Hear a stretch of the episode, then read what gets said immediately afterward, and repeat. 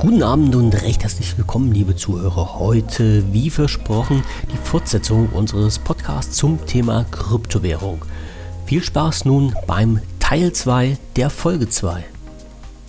Für mich ist ähm, Bitcoin einfach die erste Kryptowährung, die es so gab. Und ich glaube, da hat noch nicht alles so, hat noch nicht jeder so nachgedacht, was so passiert etc. Aber es ist schon Wahnsinn, was draus geworden ist. Und ich glaube, ja. der Gedanke von diesem äh, Satoshi, war einfach auch ein guter, ja, äh, dass er sagte, Unabhängigkeit von allen anderen Banken mhm. und ähm, das, da ist ja viel draus entstanden und es gibt mittlerweile halt eben auch ganz viele ähm, Kryptowährungen, die in dieselbe Kerbe schlagen, aber halt eben noch mit neuen Ideen halt mhm. eben daran gehen und ähm, da, wie gesagt, da ist das Feld relativ weit offen. Ähm, ich weiß, das ist eine sehr technische Diskussion, die wir da gerade führen, aber ich möchte das ganz gerne mit der Blockchain nochmal abschließen.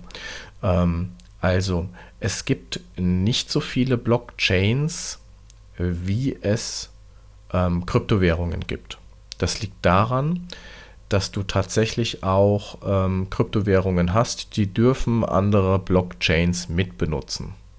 Da spreche ich jetzt mal von als Beispiel von Binance. Wir hatten vorhin von der Börse gesprochen. Das ist der gleiche Anbieter Binance. Die haben eine eigene Blockchain. Und die haben die so aufgebaut, dass sie sagten, wer möchte, der darf unsere Blockchain mitbenutzen und darf seine eigene Kryptowährung basierend auf unserer Blockchain äh, erstellen. Und dann gibt es auch einen Generator, meine ich, ähm, und da kannst du dann quasi deine Kryptowährung erstellen, auch mit eigenem Namen und du kannst auch so ein paar Grunddaten halt eben festlegen. Gibt es Gebühren, gibt es keine Gebühren, wer darf kaufen, wie viel darf man kaufen und so weiter und so fort. Eigentlich ist das alles programmiert in Python, ähm, ähm, aber ähm, mit diesem Generator kannst du es halt selbst machen. So, und dann ähm, kommt es halt auch durch diesen Generator. Andere Blockchains bieten sowas ähnliches auch an ähm, kommt es halt eben, dass ähm, pro Blockchain halt ganz, ganz viele hunderte Kryptowährungen entstehen, weil irgendwer gedacht hat, naja, ich mache jetzt eine eigene Blockchain oder ich habe da ein tolles Spiel und die spielinterne Währung soll XY sein und dann hat er sich da mal eine Kryptowährung irgendwie erstellt. Also ich, ich, ich tue das jetzt sehr low-level jetzt so erzählen, aber so kommt es halt eben, dass du sehr viele ähm, ähm, Tokens hast, ja, ähm, nächste Begrifflichkeit. Token ist eine Kryptowährung, die keine eigene Blockchain hat, sondern die Blockchain von jemand anderem mitnutzt. SafeMoon. Kostet das Gebühren? Hm, nee. Ähm, der Vorteil jetzt zum Beispiel bei Binance ist, dass wenn du ähm, eine Kryptowährung erstellt hast auf der Binance Blockchain, dann musst du, um deine Kryptowährung zu kaufen, immer noch auf die hauseigene okay. Währung quasi umwechseln, damit du das wieder swappen kannst. Also das heißt, der Ablauf ist wieder der. Du musst dann wieder die äh, börseneigene Kryptowährung kaufen, äh, diese Utility-Währung. Äh, und dann kannst du diese Utility-Währung umwandeln in, sag ich mal, deine Kryptowährung. Also oder, oder die, die du willst, die auf dieser Blockchain basiert. Und die Bezahlung und dann sind dann die Gebühren, die für diese Transaktion ja, entstehen. Genau. Okay. Ähm, ja. Und dann geht es auch noch darum, wenn, wenn so Leute das machen, ähm, dann ist das ein Token. Ja. Ähm, SafeMoon zum Beispiel ist auch ein Token.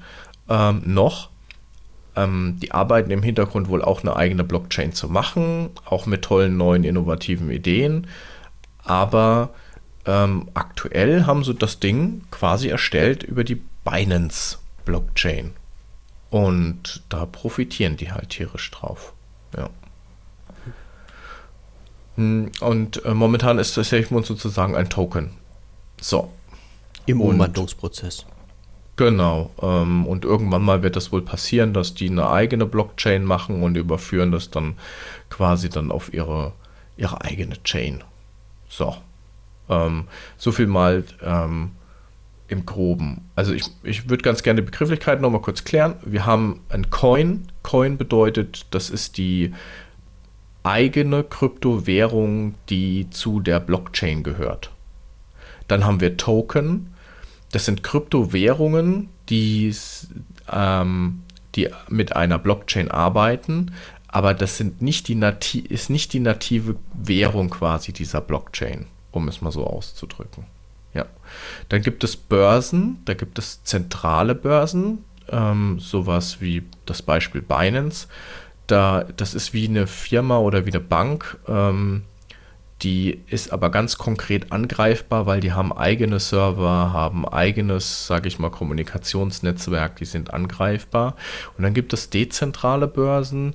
Dezentrale Börsen machen nichts anderes, als wie so eine Art Portal im Internet darzustellen, die Befehle abrufen. Zum Beispiel, wenn du etwas von einer Währung zur anderen Währung tauschen willst, dann tun die eigentlich nur diesen Befehl ausführen, aber ähm, das Geld wird niemals bei denen gelagert werden oder so. Das ist die, die dezentrale äh, Börse. Eine der bekanntesten nennt sich Pancake Swap. ja. Mahlzeit. Ähm, ja, ja, der ist, ist bewusst süß gehalten. Ja. Und auch, auch wenn du dir Pancake Swap im Internet mal anguckst, ist alles putzig, so ein Maskottchen, so ein, ähm, äh, so, so ein Hase und dann kannst, äh, der Swap ist dann mit so Pancakes, die dann hoch und runter geworfen werden und so. Ist schon alles putzig gemacht, um so ein bisschen die Angst zu nehmen, denke ich. Ähm, aber ja. Aber man sollte sich halt auch auskennen, weil, wie gesagt, der falsche Klick auf die falsche Taste heißt im schlimmsten Fall Geld weg. Total. Ja. Ist mir auch schon passiert. Okay. Ist mir auch schon passiert. Ähm, halt blöde Anfängerfehler, ne? Hm. Äh, und dann, ähm, ja, da kannst du niemanden ansprechen. Weg ist weg. Und ja. genau, das sind, das sind ja halt, das steht ja halt auch nochmal mit auf meiner, auf meiner Liste drauf. Äh, letztendlich heißt das ja, du bist immer für dich, für dein Geld, für dein Tun selbst verantwortlich. Es gibt keinen Support, den man im Notfall anrufen könnte. Ja. Ähm, ja Oder in, in ähm, den wenigsten Fällen, sage ich ja. jetzt mal so. Ja, im Prinzip, du hast recht. Ja, du hast vielleicht bei den zentralen Börsen hast du schon einen Support, ja, die sind auch teilweise ganz gut erreichbar. Das Problem ist, dass das gar nicht mehr in deren Gewalt ist, wenn du irgendwie das an eine falsche Adresse geschickt hast. Die haben da gar keinen Zugriff drauf. Die können das nicht rückgängig machen, die können das nicht umbuchen, die können das, wenn es dumm läuft, noch nicht einmal einsehen, was da tatsächlich passiert ist. Was die machen können, ist vielleicht dann nachvollziehen, oh, ist das vielleicht ein Problem von unserer Webseite, von unserer Software oder dann würden sie das vielleicht ersetzen. Mhm. Ja, aber wenn du da irgendwo was an die falsche Adresse hinschickst und du drückst auf den Button und sagst senden und das ist irgendwie die falsche Adresse oder wie auch immer, dann ist weg. Das kann auch niemand mehr wiederherstellen. Das geht einfach nicht. Auch genau, das ist ja der Gedanke von dieser Kryptowährung, dass halt nichts zentral geregelt werden kann. Und das ist in dem Fall, wenn man was falsch macht, der Nachteil. Ja. So müsste man das ja sagen. Ne? Ja. Also man ist ja wirklich für sich selbst verantwortlich. Aber ähm, nochmal kurz auf unseren roten Faden zurückzukommen. Überweisung, äh, du hast ja vorhin gesagt, diese, diese Adressen, die äh, generiert werden, diese Empfangsadressen, äh, mit der Hard- oder Software-Wallet, äh, die sind auch ein, einmalig. Das heißt, wenn ich dir jetzt Geld überweisen will, ähm, sagst du zu mir oder gibst du mir deine Empfangsadresse, ich gebe die bei mir ein, sage, wie viel Währung soll rausgehen und dann drücke ich auf Senden und dann geht das Ding weg. Also so ungefähr kann man sich das vorstellen. Oder ganz genau so.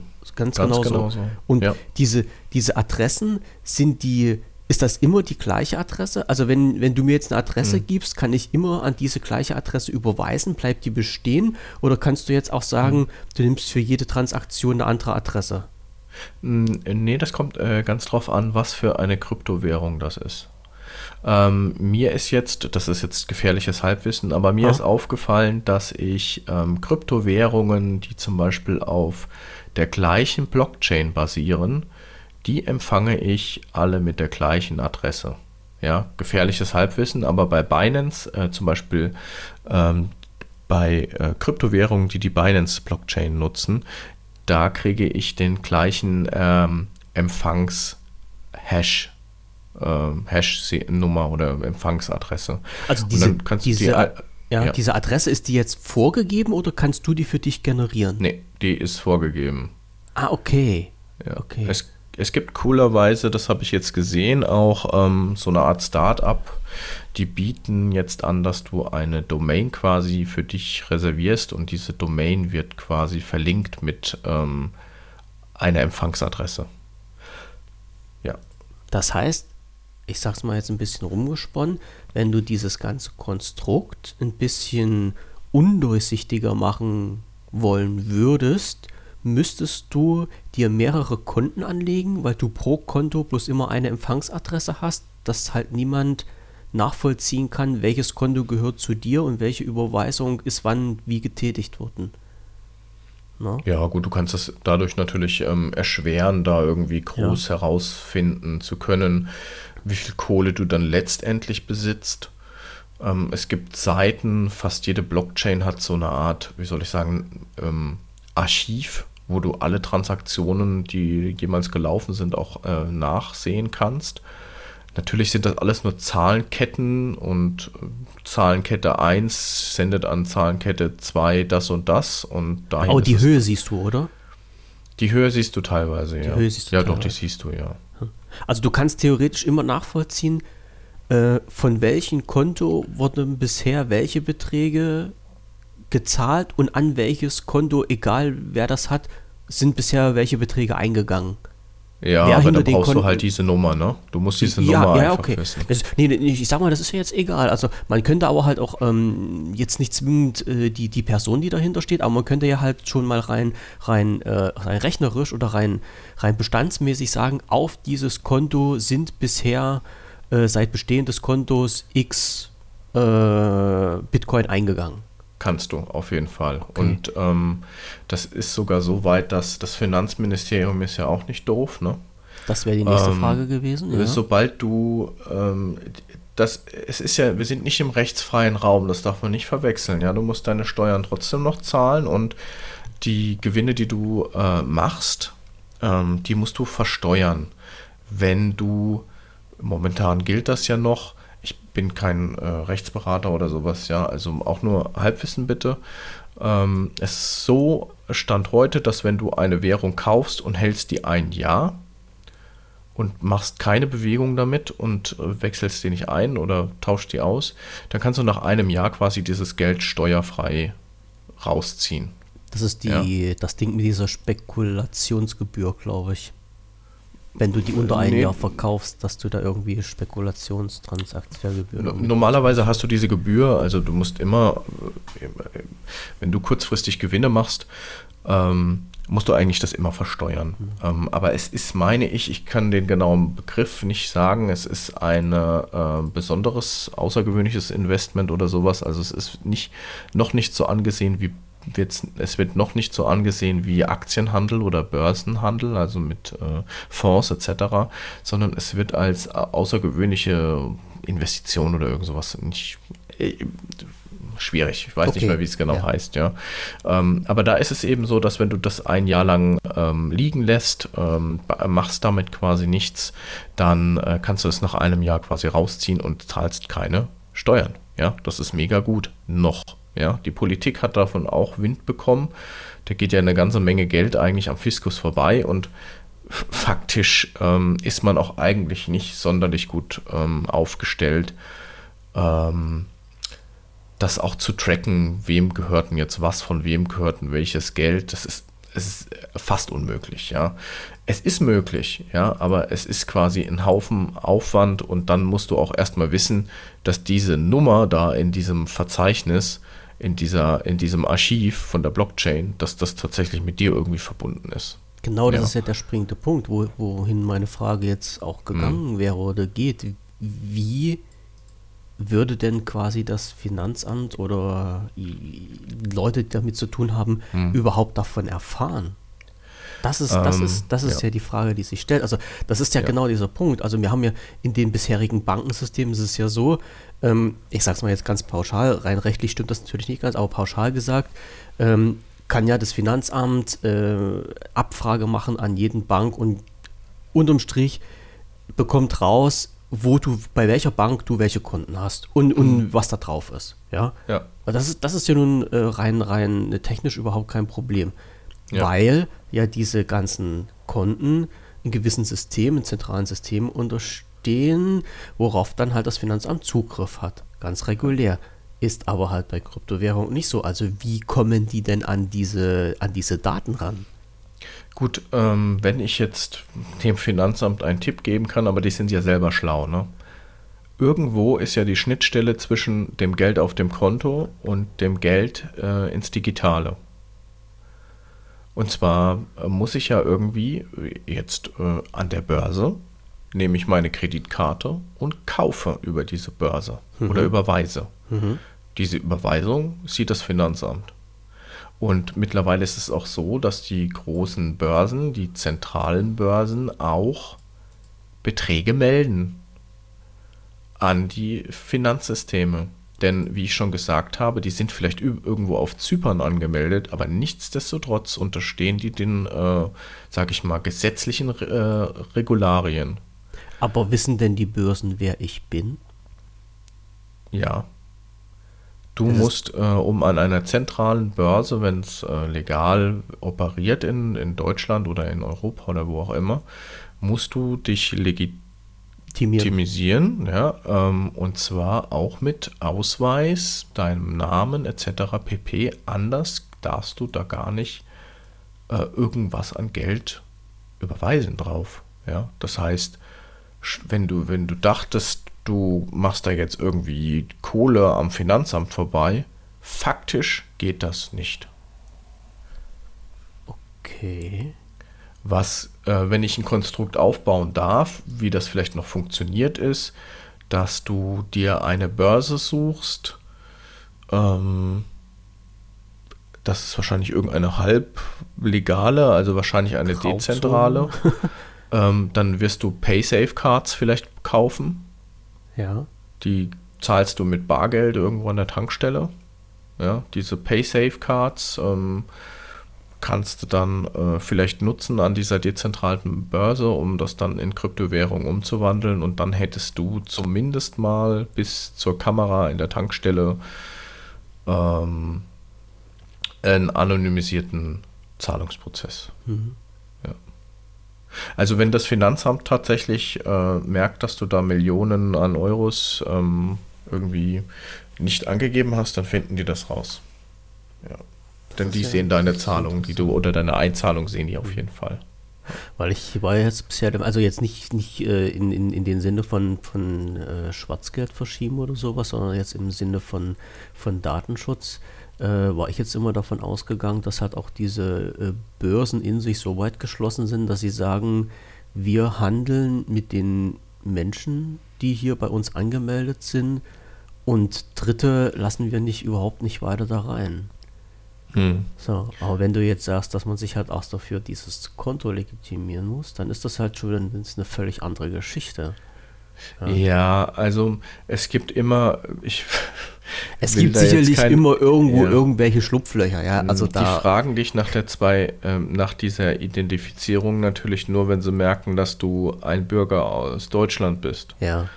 Käme man auf die Idee, dass man sich vielleicht von einem Land aus einloggt auf diese Seite, die diese Regularien nicht hat, dann könnte das auch schon wieder ganz anders aussehen mit den Namen und den Daten, die du da eingeben musst. Okay, das heißt also, die Kontenanmeldung unterliegen den jeweiligen gesetzlichen Bestimmungen des Anmeldelandes. Ja, also äh, äh, die zentralen Börsen sind schon verpflichtet, dort, wo sie Geldgeschäfte betreiben, ähm, den, der Legalität zu entsprechen. Okay. Alles klar, verstehe ich. Verstehe ich. Gut, dann macht ja dann halt auch irgendwo Sinn. So. Ja, ich meine, ich kann es mir, ich äh, durchblicke das auch nicht zu 100 Prozent, aber ich sag mal, von der Logik her denke ich mir, dass wenn du sowas wie Visa-Zahlung anbieten möchtest oder Lastschriftverfahren anbieten Dann möchtest, musst du in diesem Bankenverbundsystem irgendwie mit drin ja, sein. dann musst du irgendwo auch ähm, nach außen hin dich legitimieren als, äh, ähm, sag ich mal, legitimer Geschäftspartner, als ähm, le legitimer Geldkonzern ähm, oder Company und das, und das geht halt einher damit, dass du halt eben dann nach den Gesetzen dann äh, spielst. Ähm, die Zeiten sind auch echt vorbei, dass du sagst, das ist anonym. Klar kriegst du es irgendwie hin, aber ganz ehrlich, ich sag dir 1,8 Billionen Dollar. Ja, das, das, kein Staat dieser Welt wird sagen, ach, die, die, kann man noch ignorieren. Das kann man nicht ignorieren. Mm -mm. Kann man sich bei so einer Börse mehrere Konten anlegen? Weißt du das? Ja, das geht. Das du geht. musst halt ähm, irgendwie andere Identitäten dann halt eben äh, erstellen. Aber mit der gleichen Identität nicht ge- geht. das weiß ich also, nicht. Ich sag mal, ich, jedem ein bisschen anders ja, wahrscheinlich. ich jetzt mal rumgesponnen, ich kann ja auf meine normale Hausbank gehen und könnte sagen, ich will jetzt noch ein Konto haben. Kriege ich eine andere Mhm. Kontonummer und da sagen die ja nicht zu mir, nee, nee, ähm, mit diesen Daten, die sie mir zeigen auf ihrem Personalausweis, die haben schon ein Konto, das geht nicht. Also mein, die Banken, die freuen sich ja, wenn ich da 20 Konten anlege, da habe ich halt 20 unterschiedliche Konten, sind zwar mir zugeordnet, aber ich habe halt 20, 20 unterschiedliche ähm, äh, Kontonummern und muss halt immer 20 mal die Gebühren an die Bank bezahlen. Ähm, aber die juckt das ja. Also ich, ich denke mir mal, dass das so geht. Ich habe bisher zumindest noch keine Info bekommen, dass ich halt an der Bank eine limitierte Anzahl an Konten anlegen kann. So. Das ist jetzt immer so ein, so ein ähm, der, der Hintergrund der Geschichte ist ja halt, ähm, wenn man halt äh, die, die Zahlungs- oder Transferwege einmal jetzt äh, für sich privat nutzen muss oder möchte und einmal, was weiß ich, als Unternehmen. Ja, also dass man das halt trennt. Also mal bei der Bank ist das ja normal. Du sagst, du hast ein Privatkonto, du hast ein Geschäftskonto. Ja, da fragt er, also da, da ist das ja völlig normal. Würde sich halt keiner eine Rübe drüber machen. Aber wenn du jetzt schon allein sagst, bei so einer Börse muss man sich anmelden und wenn man jetzt schon mal sagt, ja, jetzt möchte ich aber zwei Konten haben, dann fällt ja schon wieder das Fallbeil von oben runter und dann sagt dir jemand, na, da willst du aber wahrscheinlich Schmuder mitmachen, ja, also muss ja nicht sein. Ja, also es gibt auch Foren, äh, da geht es darum, dass du jemanden privat quasi triffst, äh, dem Geld in die Hand drückst und der schickt dir dann die Bitcoin quasi auf deine Wallet. Dann hast du gar keine, ähm, gar keine Börse, sondern du hast eben ein Geschäft äh, von einer zur anderen Person. Hm, Wie da die Kurse stehen, also geldtechnisch, was man da bezahlen muss, keine Ahnung. Ähm, Aber was machst du denn damit, wenn du diesen, wenn du dann, ich sag mal, den Bitcoin bei dir auf deiner Hardware-Wallet zu Hause hast, wie, wie geht es denn dann weiter? Wie kannst du denn mit denen arbeiten? Kannst Gut. du dann auch Ja. Jemanden, also hast du dann in deiner Hardware-Wallet integriert eine Empfangsadresse? Oder, oder, oder wie funktioniert das denn? Wie meinst du eine wenn Adresse? du, Die wenn du jetzt nicht an der Börse bist, ne? Ja. Also, ähm, du drückst mir jetzt deine Hardware-Wallet in die Hand mit den Zugangsdaten und sagst, die gehört jetzt dir. So, Ja. ich schließe die an meinen Rechner an und möchte jetzt damit was kaufen. Ach so, oder nee, möchte nee, nee, jetzt, nee. möchte Was jetzt ich- was ich- darauf ja, Geld mit- empfangen. Mhm. Ähm, eigentlich ist es so, äh, du kannst dir ja eine Wallet holen bei Dutzenden Anbietern, die das kostenlos anbieten. Da gibst du keinen Namen, kein gar nichts an. Ne? Da generiert, generieren, sich, äh, generieren sich vielleicht ähm, neuen äh, Sicherheitspass, äh, neuen Sicherheitswörter, ja, die random generiert wurden, ja, mit neun denen kannst zwölf, du dann ja. ja, oder zwölf, was Ja. auch immer. Und ähm, dann, dann triffst du dich mit einem und dann sagst du, hier, schick mir, hier kriegst du 100 Euro und du schickst mir dafür, sage ich mal, 0,0000 whatever Bitcoin.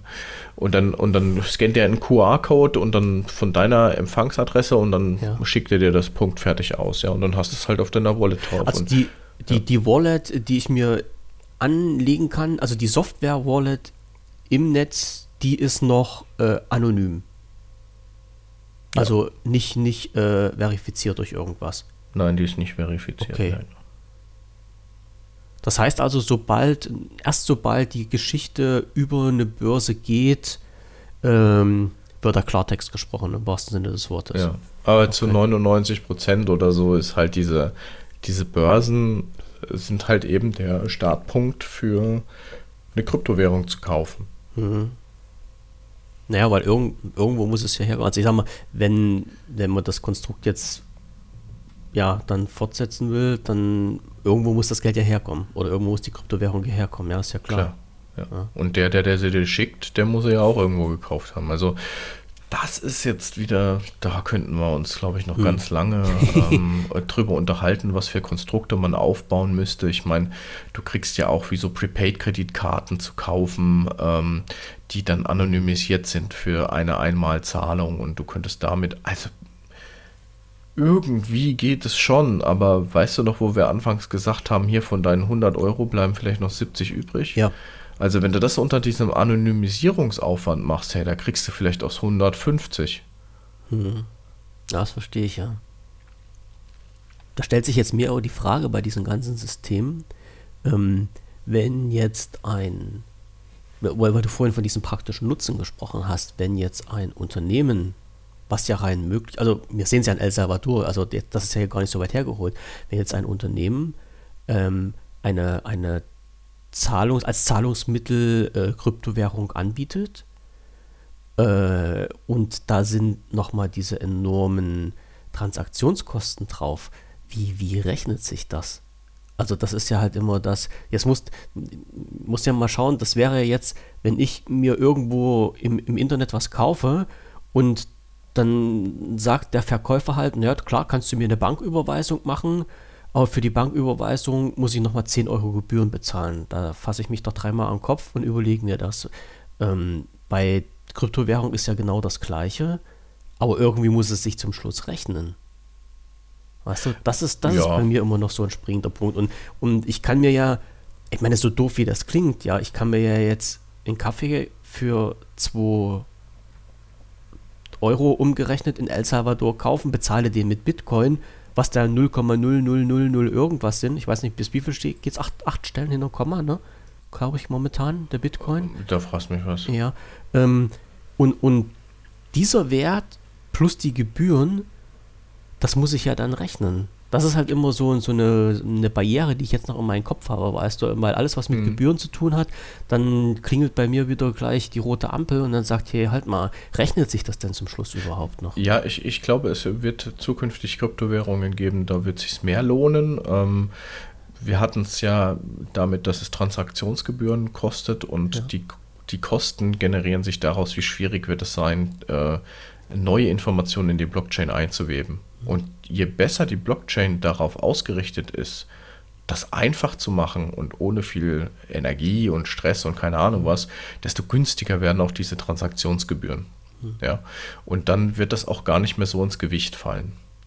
Ähm, aktuell haben wir nicht so viele Blockchains, ähm, die tatsächlich, äh, also die, die bekannten sind teuer. Ja? Ethereum und Bitcoin ist schweineteuer bei Transaktionsgebühren.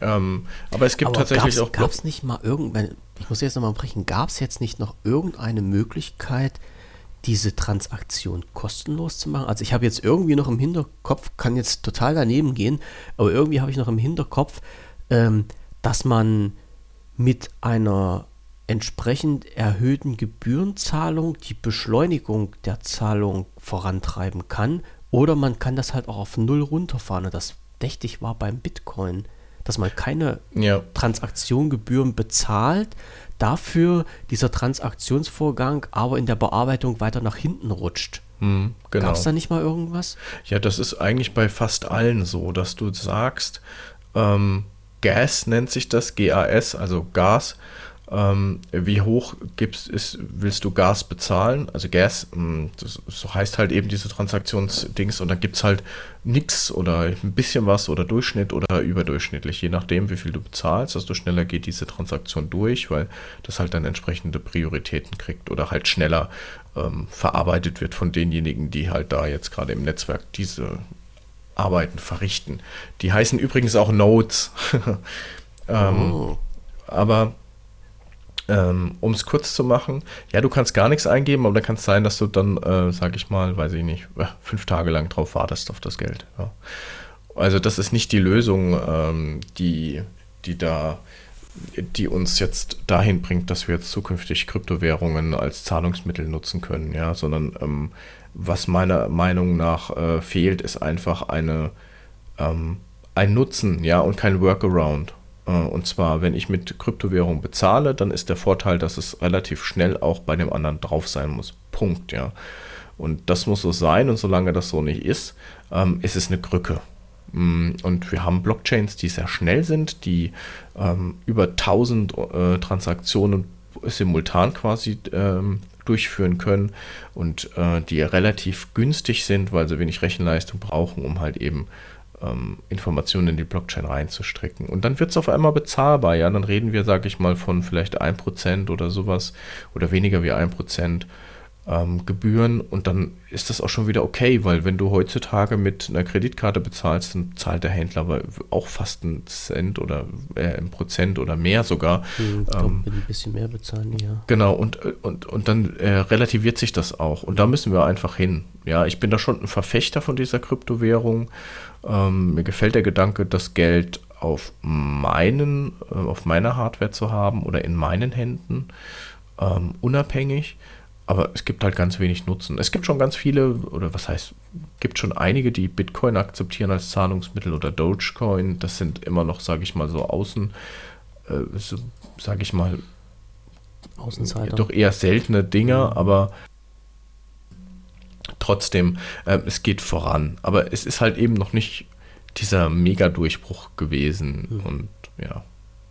Also kann es jetzt auch sein, ähm, dass halt dieser Überweisungsvorgang äh, eine ganz schöne Zeit in Anspruch nimmt, wenn ich nicht bereit bin, dafür Gebühren zu bezahlen. Also von, ja, von, Echt, von Echtzeit rede ich jetzt mal gar nicht, aber mhm. ich sag mal so, die, naja, was, was halt so mir im, im Kopf immer rumschwirrt, ja, diese normalen äh, Banklaufzeiten, die ja eigentlich rein technisch gesehen auch auf Null runtergefahren werden könnten. Also jede Überweisung könnte ja als Echtzeitüberweisung gemacht werden, weil das technisch möglich ist. Machen die Banken bloß nicht, weil sie mit Echtzeitüberweisung richtig Kohle verdienen können. Ja, aber es ist jetzt halt nicht so, dass man sagt, okay, ähm, wenn ich dir jetzt was überweise oder wenn ich jetzt eine Zahlung an dich anordne, kannst du dir sicher sein, dass die halt in zwei oder drei Tagen bei dir ist. Also wenn es jetzt schief geht, passiert das halt, was du vorhin gesagt hast, die, die Priorität äh, rutscht immer so weit nach unten, weil ich nicht bereit bin, Gebühren für diese Transaktion zu bezahlen, dass der halt eine Woche auf sein, sein Geld wartet. Ja, ja, letztendlich. Ja, genau. So. Aber andersrum muss es ja halt auch ähm, in Echtzeit funktionieren, weil wenn ich jetzt in El Salvador meinen Kaffee mit Bitcoin bezahle, wartet ja der Verkäufer nicht, bis die Kohle dann nach einer Woche da ist. Ich, das muss Ahnung. ja, das muss ja dann in Echtzeit passieren. Ja, oder ich weiß auch nicht, wie das mit Kreditkarten ist. Vielleicht wird das einmal im Monat mit abgerechnet.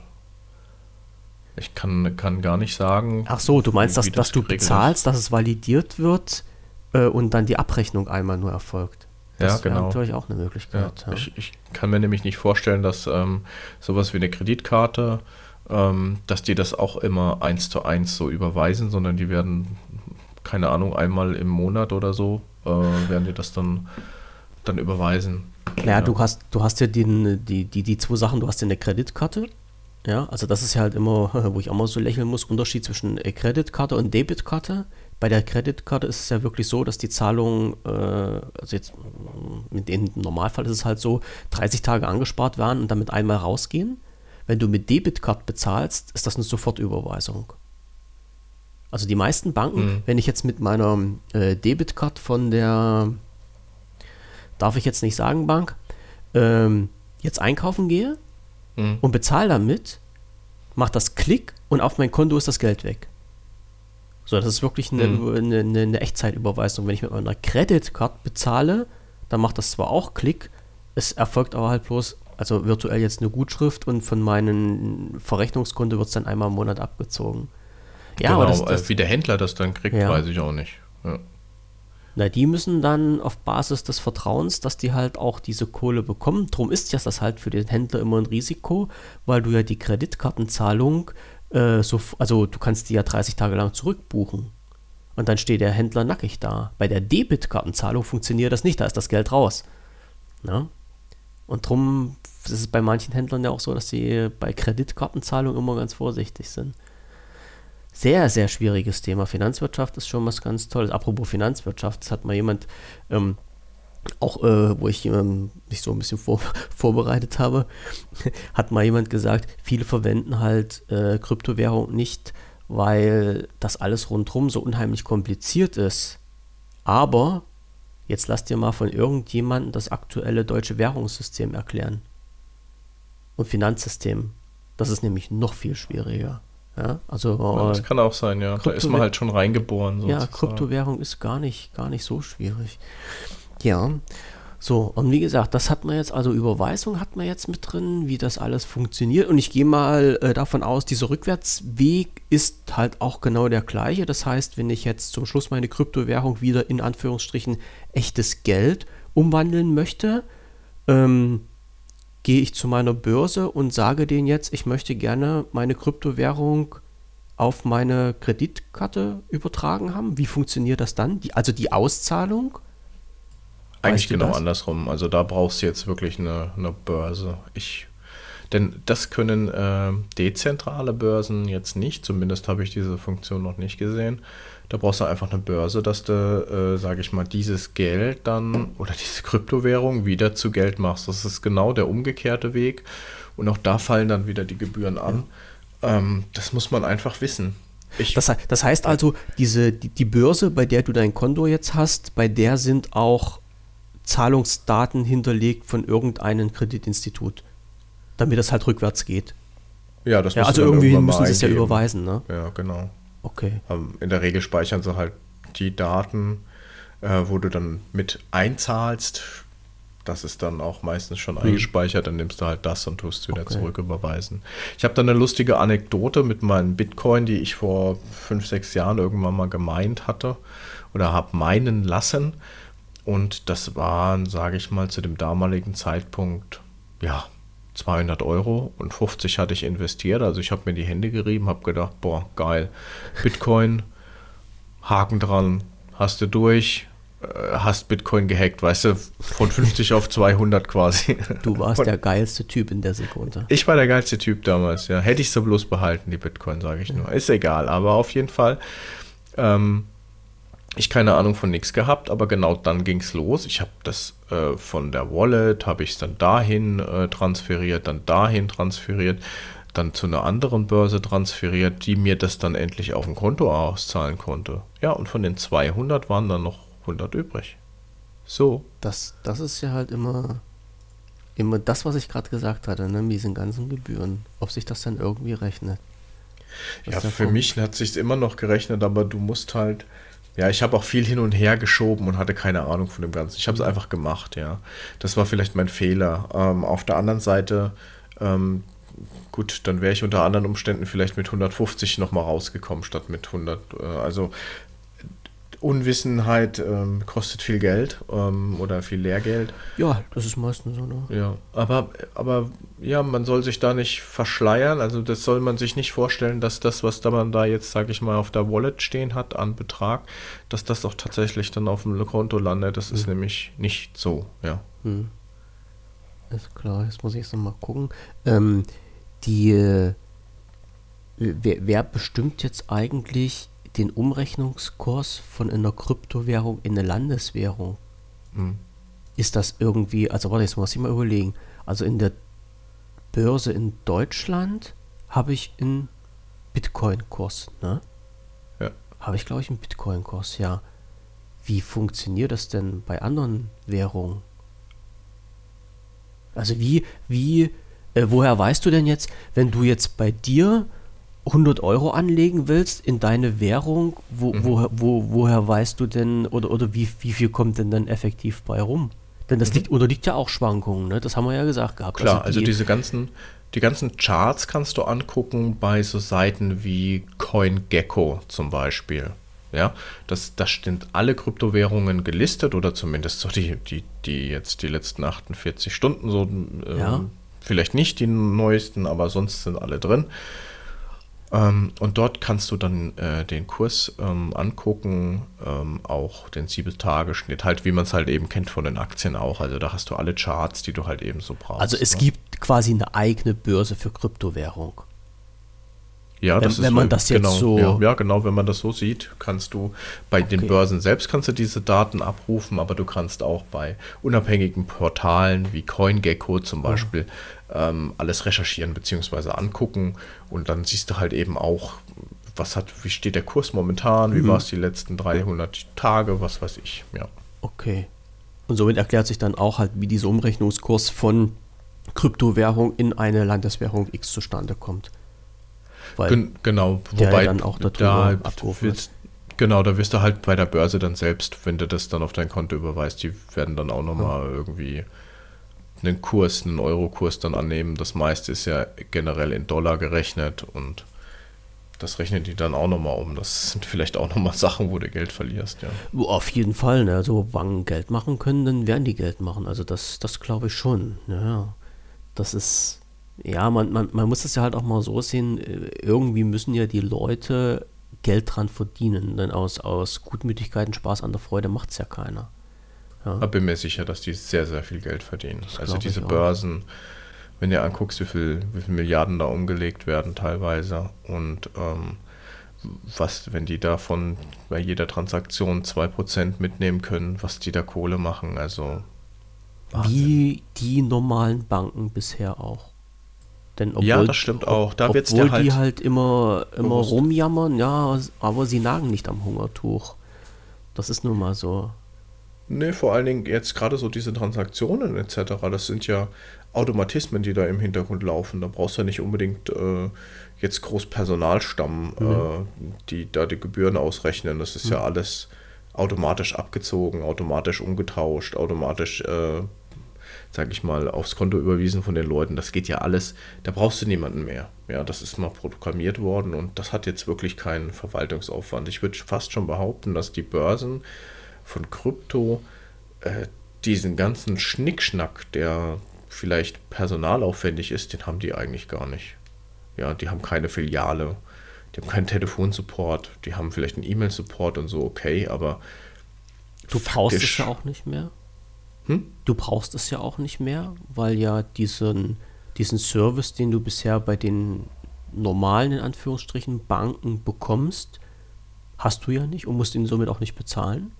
Ja, ist ja eigentlich ja. auch logisch, dass es da nicht so viel kostet. Beziehungsweise, dass dann alles automatisiert werden kann. Ja, ja. wobei ich fast schon sagen würde, ähm, die, die, die, Leistungen äh, bringen sie ja. Ähm, aber die, wie soll ich sagen, die Banken hier, so wie wir sie kennen, ich glaube, die haben noch äh, viele Themen, ähm, wo sie mit Personal ab, ähm, abdecken. Die hat so eine Kryptobörse nicht mehr, obwohl sie die gleichen Leistungen bringen. Ja, also wenn ich zum Beispiel eine falsche Überweisung mache, dann ähm, kann ich vielleicht bei der Bank nochmal anrufen, kann sagen, Herr, können Sie mir das bitte zurücksenden? Mhm. Das hast du bei der ähm, Börse für Krypto überhaupt ja, eben, nicht. Ja. Eben, ja. Also ich sag mal, das, was die halt noch als Service anbieten, fällt dann weg. Ja. Also ich kann mich noch damals an diesen großen Aufschrei erinnern, äh, als diese ähm, äh, Direktbanken so das Licht der Welt erblickten. Ja. Also wo sich plötzlich Institute gegründet haben, die gesagt haben, wir machen halt kein äh, Verteilernetz vor Ort, sondern wir haben einen Stammsitz irgendwo und das war's dann. Und das, die konnten ja durch diese Art und Weise halt auch relativ günstig ihren Service anbieten. Ja, und jetzt ist das Ganze nochmal einen Schritt weiter gegangen. Und jetzt hat man nicht zwingend irgendwo eine Institution äh, real vor Ort, sondern man hat halt diese Institution ins Netz verlagert. Ja. Und die, die Aufschreie gegen Kryptowährung sind ja tagtäglich da. Also gefühlt zumindest. Ja, also wenn man jetzt ähm, mal sich so in, in, in diesem Bereich umhört, äh, habe ich zumindest so das Gefühl, dass Kryptowährung äh, ein nicht gern gesehenes Kind ist im hm. jetzigen hm. Moment. Ich denke, es ist sehr unbequem für den Staat. Ja, weil ähm, ja, man kann das eine oder andere nachvollziehen, aber de facto ähm, wenn du das mal auf einer Wallet drauf hast, denn niemand die Wallet-Adresse kennt, das herauszufinden, deinem, deinem Weg oder so einer Transaktion hinterher zu laufen und nachzuforschen, das ist richtig aufwendig und da gibt es noch keinen Automatismus. Mhm. Und ja, das, das, äh, das schützt vielleicht auch den einen oder anderen davor, dass das Finanzamt sagt, hey, Geld her. Mm, Wobei die natürlich auch wissen, wenn dann irgendwie mal so 500.000 auf dem Konto landen aus dem Nichts raus. Irgendwoher muss es kommen. Ja, genau, ja. das muss ja irgendwo herkommen. Ja. Also das ist ja ähm, das, was man halt immer sagt, das Finanzamt äh, interessiert nicht, wohin das Geld geht, sondern woher das Geld kommt. Hm. Ja, ja das wäre natürlich auch ein idealer Ansatz. Mhm. Es gab auch mal welche, das, äh, dann, dann bin ich auch durch, ähm, die haben Folgendes gesagt oder haben folgendes Gedankenkonstrukt aufgebaut.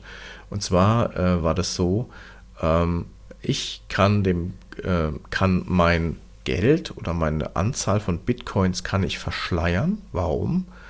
Ähm, ich kaufe Bitcoins oder was weiß ich für eine Kryptowährung, tue das auf eine Hardware-Wallet und dann erzähle ich, ich habe die Wallet verloren.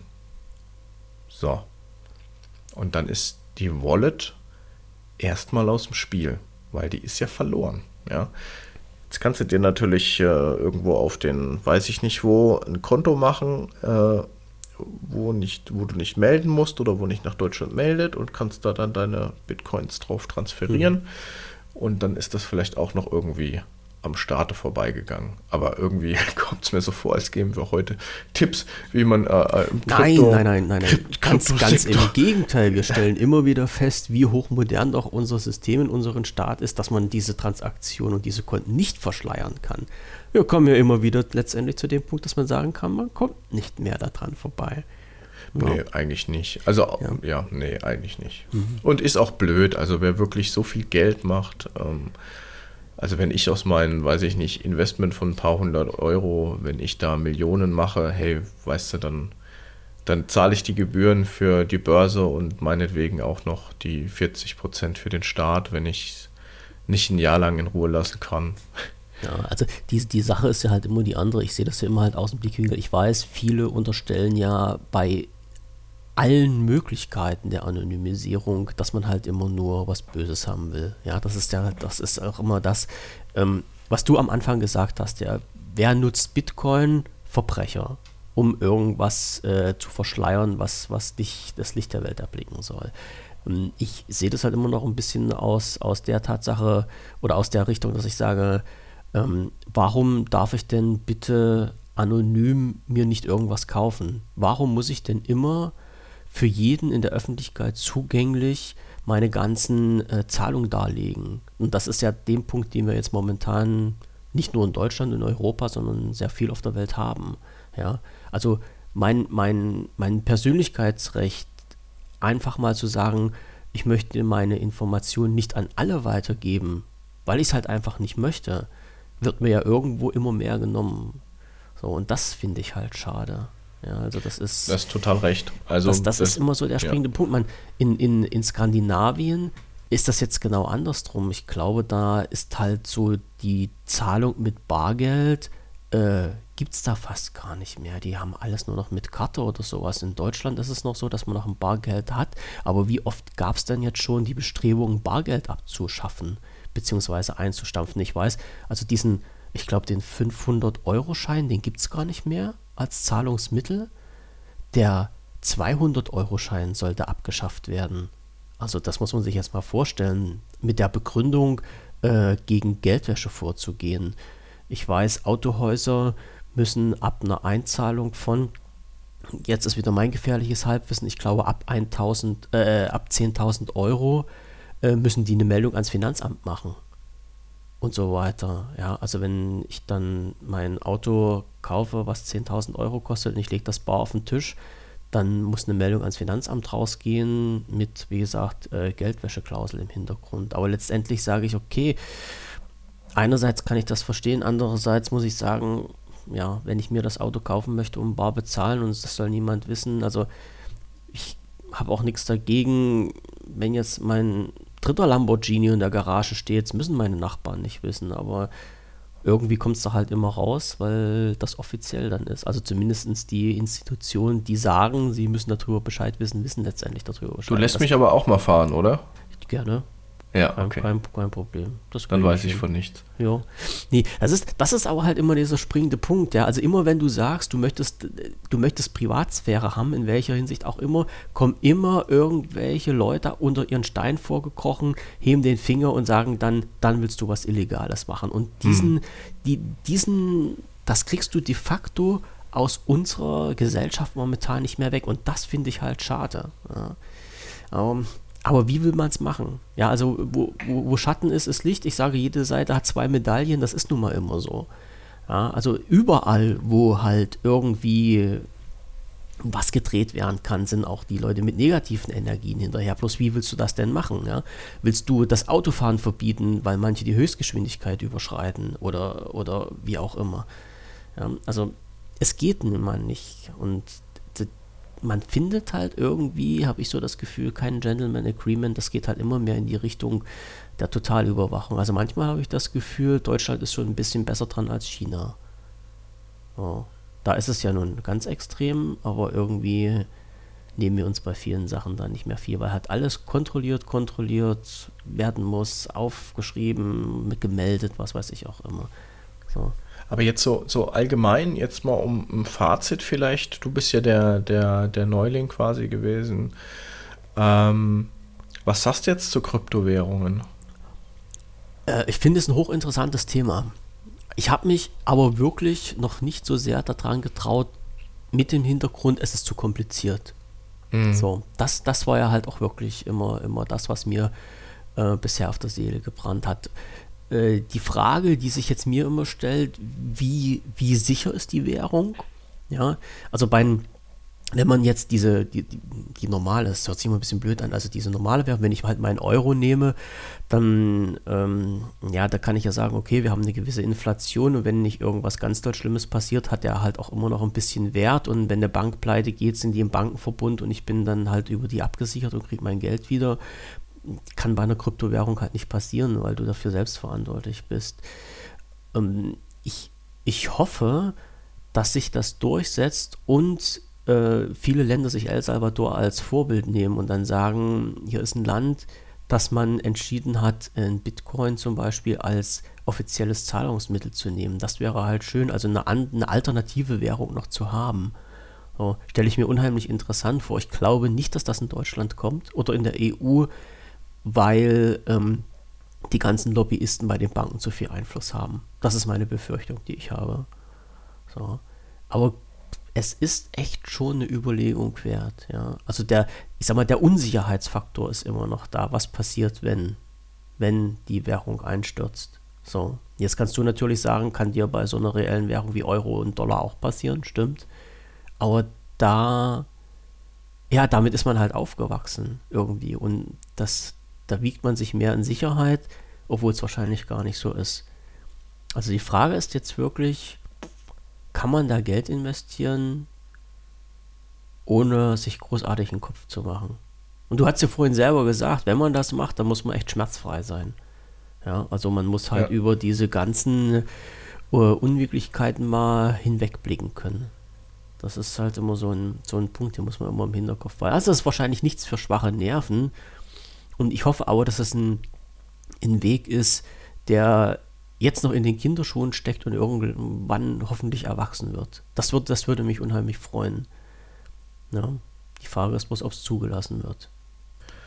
Ja, das aber, so. aber das sind, ist halt eben so dieses mit dem Zulassen. Ähm, da sprichst du nochmal einen Punkt an. Ich frage mich halt ganz, ganz so von oben, was willst du denn tun, wenn eine Blockchain dezentral funktioniert?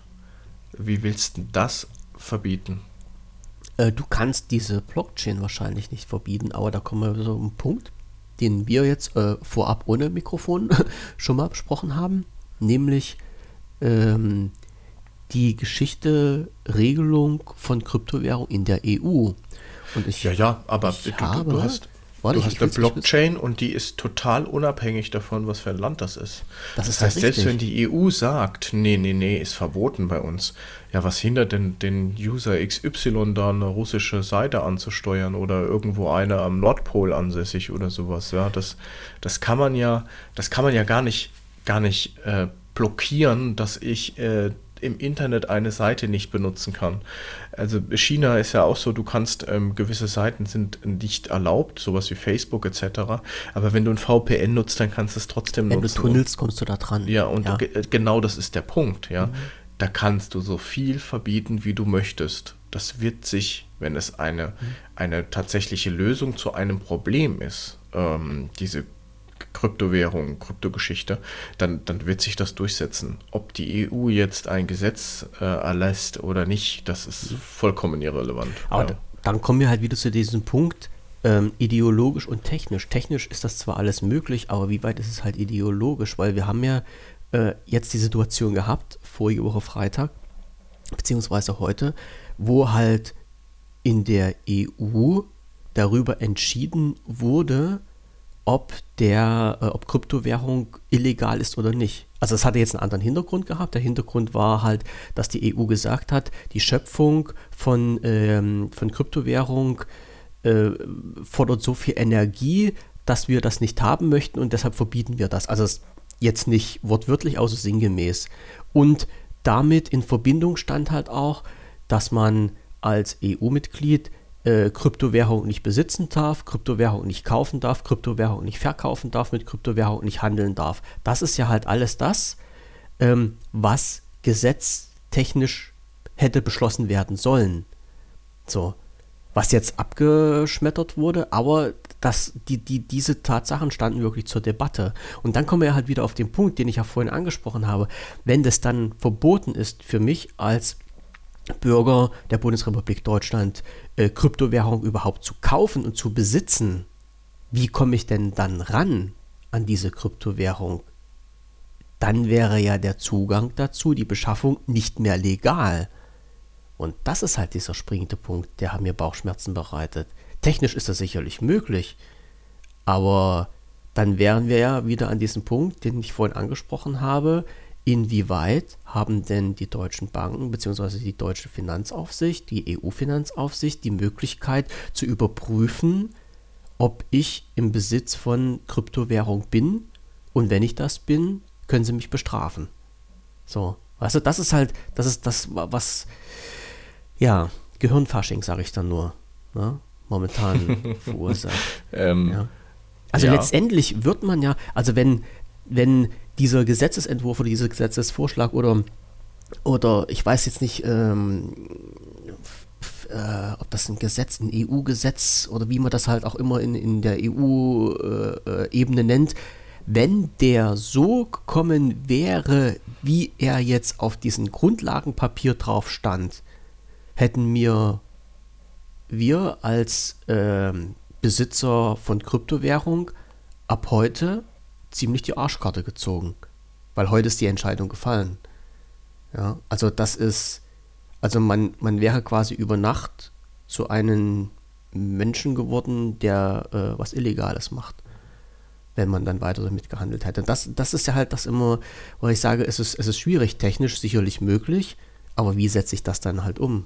Man wird ja quasi dazu gezwungen, nicht ganz legale Handlungen dann vorzunehmen, um sich seine Freiheit zu nehmen und sein Geld in Kryptowährung anzulegen. Ja? Hm. Das ist das, was mir Bauchschmerzen Da ist natürlich die Frage, ja, was gibt es da für Möglichkeiten? Ja. Aber es ist ja zum Glück nicht so gekommen.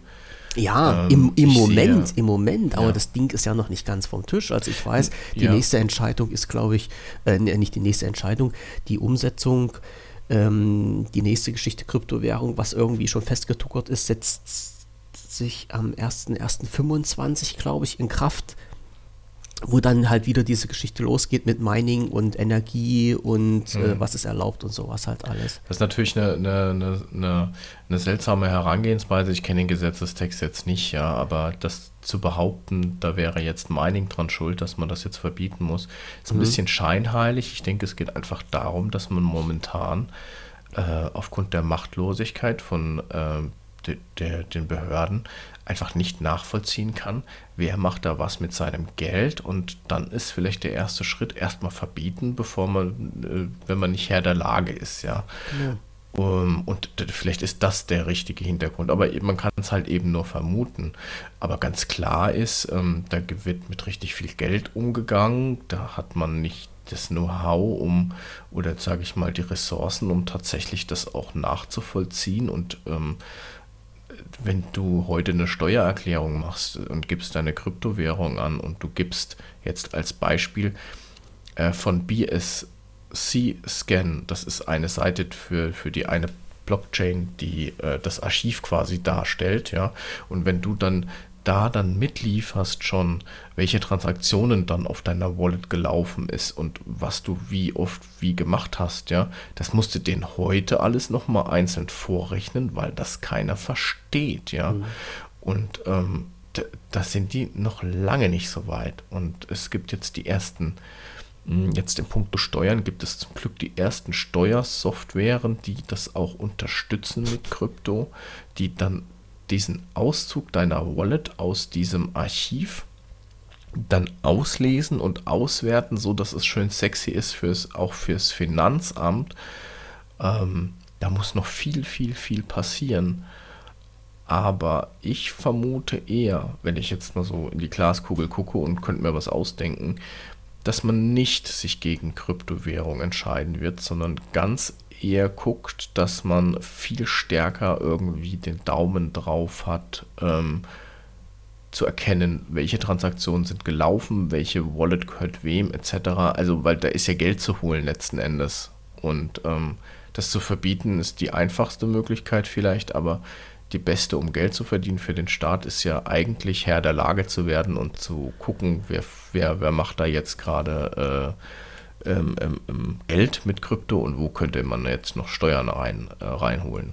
Das wäre äh, das, der, der, sicherlich der richtige Ansatz für intelligente Menschen und Menschen, die Ahnung davon haben. Bloß leider sitzen diese Menschen nicht zwingend an den entscheidenden Stellen und Hebeln, um das durchzusetzen und umzusetzen. Also ich, ich gehe ganz stark davon aus, wenn du mit einem, ähm, einem Chef einer, einer Bank sprechen würdest in Deutschland, der würde dir da hundertprozentig recht geben. Und die würden vielleicht auch, ähm, weil man ja sieht, man kommt nicht mehr dran vorbei, äh, sich mit diesen ganzen, äh, mit der ganzen Thematik äh, Kryptowährung arrangieren und das äh, alles vereinfachen und möglich machen. Äh, die Entscheider sitzen aber jetzt nicht zwingend in den Banken. Ich, ich, ich lasse mal jetzt die Lobbyarbeit beiseite. Die Entscheider sitzen irgendwo in Berlin und drücken da auf ihren Knöpfen rum und die haben meist von dieser Thematik keine Ahnung. Und das Schlimmste ist halt, wenn jemand, der keine Ahnung hat, über etwas entscheidet, ja, was nicht sein Fachgebiet ist. Und dann kommen halt solche Sachen zustande mit, äh, wir verbieten Kryptowährung in der EU. Das ist, wie gesagt, und das sind halt immer, es, gibt so viele Beispiele, die, die laufen, ähm, brauchen wir jetzt nicht drauf einzugehen, aber das sind halt immer so eine Sachen, die mir halt Bauchschmerzen machen. Und ich, ich weiß nicht, ob das, ob das jetzt wirklich so klappt also wie gesagt, ich, ich hoffe es, aber ich weiß nicht. Ich, ich bin da sehr, sehr, sehr skeptisch, ähm, vor allen Dingen unter der jetzigen Regierung, die wir haben, ob das wirklich so umgesetzt werden kann. Ja, viele, naja, auf jeden Fall äh, werde ich versuchen, vorher dann Millionär zu werden, äh, bevor da irgendwas verboten wird, ähm, dass ich die Schäfchen im Trocknen habe. Ja. Die Frage ist ja jetzt, das ist ja die nächste Frage, die sich stellt, wo du jetzt gerade den, den Lohnsteuer-Jahresausgleich angeschnitten hast.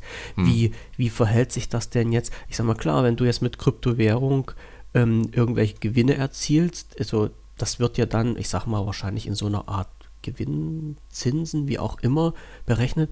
Ja, wie erfolgt denn die Gegenrechnung, wenn du mit deiner Kryptowährung äh, Verluste erzielst? Kannst du die Verluste denn in deinen Lohnsteuerjahresausgleich geltend machen?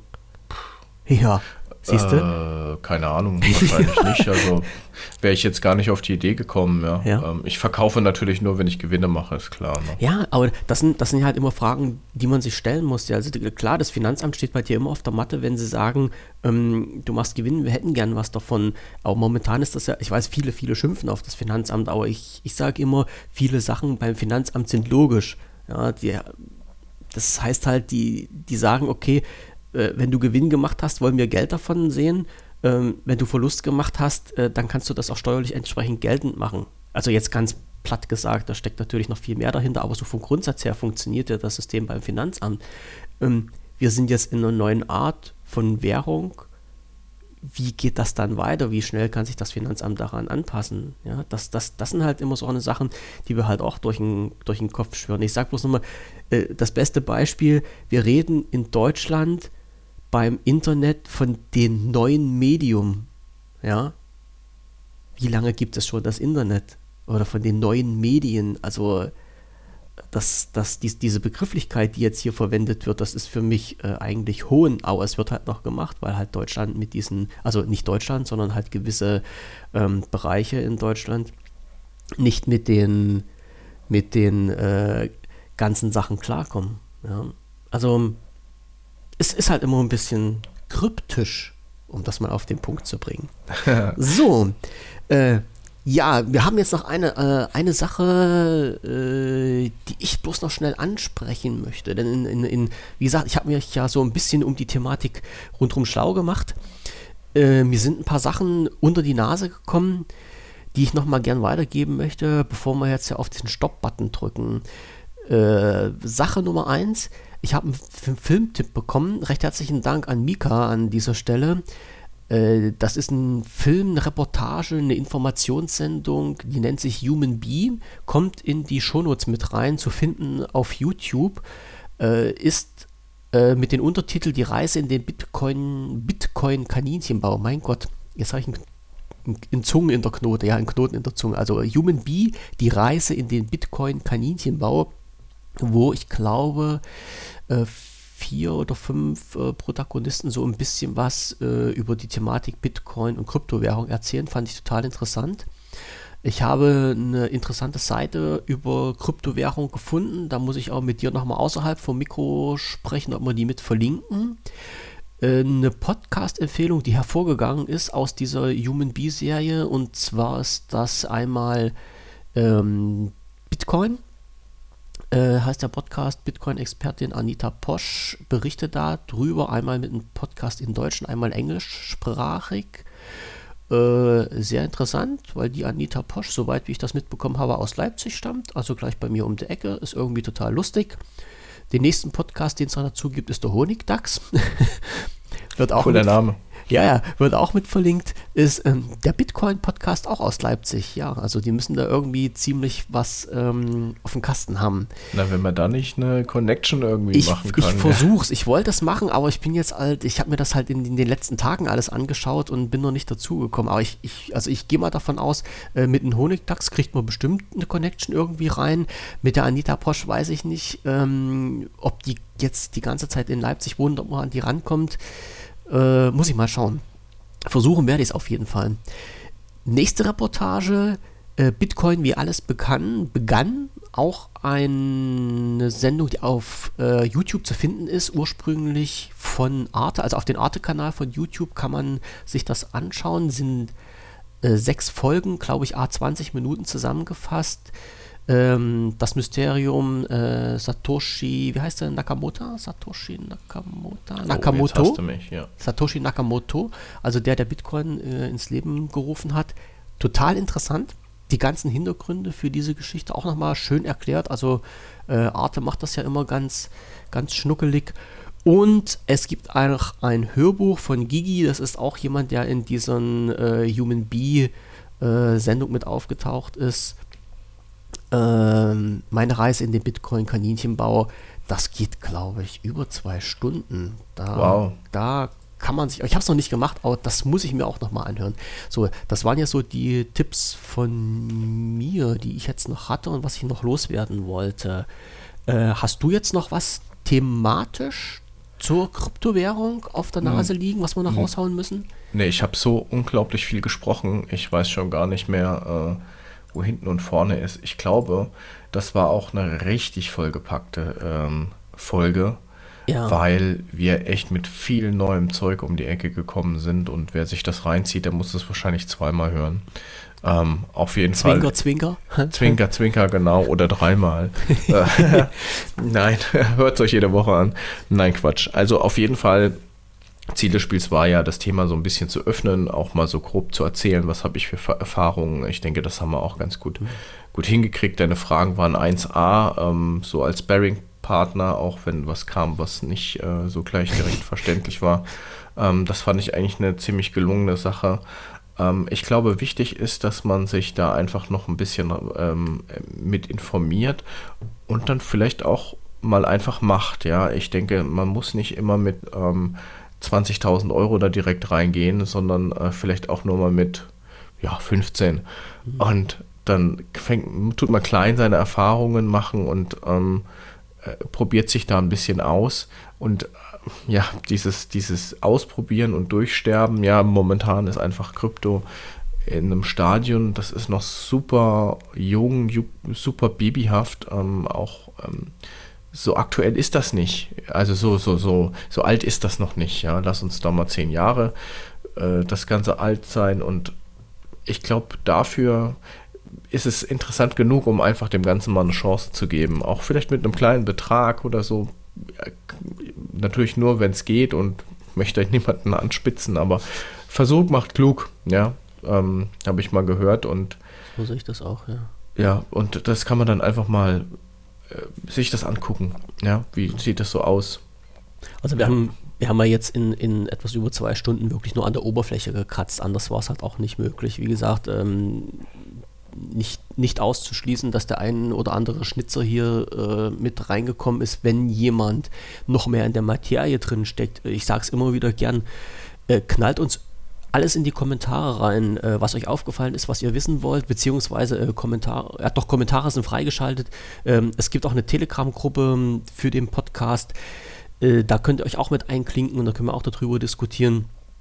Was du gerade angesprochen hast, hatte auch jemand nochmal gesagt, äh, das war irgendwie so sinngemäß, schmeißt jeden Monat 15 Euro in den Topf und macht euch keinen Kopf. Punkt aus. So, mhm. nicht drüber nachdenken. Jeden Monat 15 Euro in den Topf reinschmeißen und liegen lassen. So, das kann wahrscheinlich der eine oder andere noch locker verkraften und äh, dann mal nach fünf Jahren drauf gucken, was passiert. Aber okay, ähm, wie gesagt, unter agendanocte.de kommt ihr auf die Seite von dem Podcast, da seht ihr alle Folgen, da seht ihr, jetzt bin ich schon wieder im, im technischen Bereich mit drin, äh, die Seite habe ich jetzt ein bisschen umgearbeitet. Da seht ihr, wo wir überall zu erreichen sind. Also bei iTunes, bei Google, bei Spotify. Dort seht ihr die Verlinkung zu dem Telegram-Kanal und zu der Telegram-Gruppe. Und ihr habt eine Option. Muss ich jetzt gar nicht gucken. Ne, die habe ich gar nicht freigeschaltet. Hier die Kommentarfunktion. Äh, muss ich noch überlegen, ob ich das mache. Also da könnt ihr auf jeden Fall äh, alles über die Sendung erfahren und hören und mit uns in Kontakt treten. Und was liegt jetzt hier noch? Das war es eigentlich schon von meiner Seite aus. Ja, bei Mika habe ich mich bedankt für den Filmtipp. Äh, ich schicke nochmal schöne Grüße an die schweigende Mehrheit. Und ja, Jörg, ich werde äh, mit den Thorsten auch in vier Jahren hier sitzen und unsere dreistellige Nummerierung wird sich lohnen, auf jeden Fall. So war jetzt hier ein kleiner Insider. Ähm, ja, das war's soweit von meiner Seite. Ähm, klappen wir die Türen zu, machen genau, für heute machen Schluss. So. Auf ja. jeden Fall noch äh, eine schöne Nacht an euch da draußen. Jo. Und ähm, nächstes Mal erneut ein spannendes Thema. Ähm, weißt du das schon? Ich weiß es nicht, aber ich so. weiß, es wird auf jeden Fall. jetzt, jetzt, hast du mich aber ein bisschen das Licht geführt. Ein bisschen anteasern. Ich habe da haben wir gedacht, doch drüber gesprochen, dass ja, wir ja, über Kindergartenplätze sprechen wollten. So. Och, das mache ich auch noch, das kriege ich auch noch hin irgendwie. Ja, äh, wir haben noch äh, einige Themen bei uns auf der Agenda stehen, auf jeden Fall, äh, mhm. äh, die abgearbeitet werden müssen. Äh, interessante Sachen dabei. Ähm, nichtsdestotrotz versuche ich jetzt nochmal äh, die, die Podcast-Kollegen aus Leipzig ranzukriegen. Vielleicht können wir ja dann nochmal so eine Sondersendung dazwischen schieben. Aber ich gehe mal davon aus, bei uns geht es wie geplant weiter im 14 Tagen. Genau, wie immer. So, ja. Mit der nächsten Sendung, äh, deren Titel noch offen ist aber wahrscheinlich auch, also nicht wahrscheinlich, sondern ich bin mir ganz sicher, dass wir wieder ein Thema finden, was für alle sehr interessant ist. Und ja, bis dahin kann ich nur sagen, ähm, vielen Dank fürs Zuhören, vielen Dank, dass ihr bis hierher durch oder bis hierhin durchgehalten habt. Ähm, wenn ihr was loswerden wollt, schreibt das, wie gesagt, kommt bei uns auf die Seite, äh, lasst Feedback da. Äh, auch Dank, ach, das muss ich auch noch sagen, danke auch an die Leute, die schon Feedback äh, von der ersten Folge von uns gegeben haben. Ja, vielen auch Dank. Danke dafür. an deine zwei Kollegen, genau, die damit super, reingemischt ja. haben.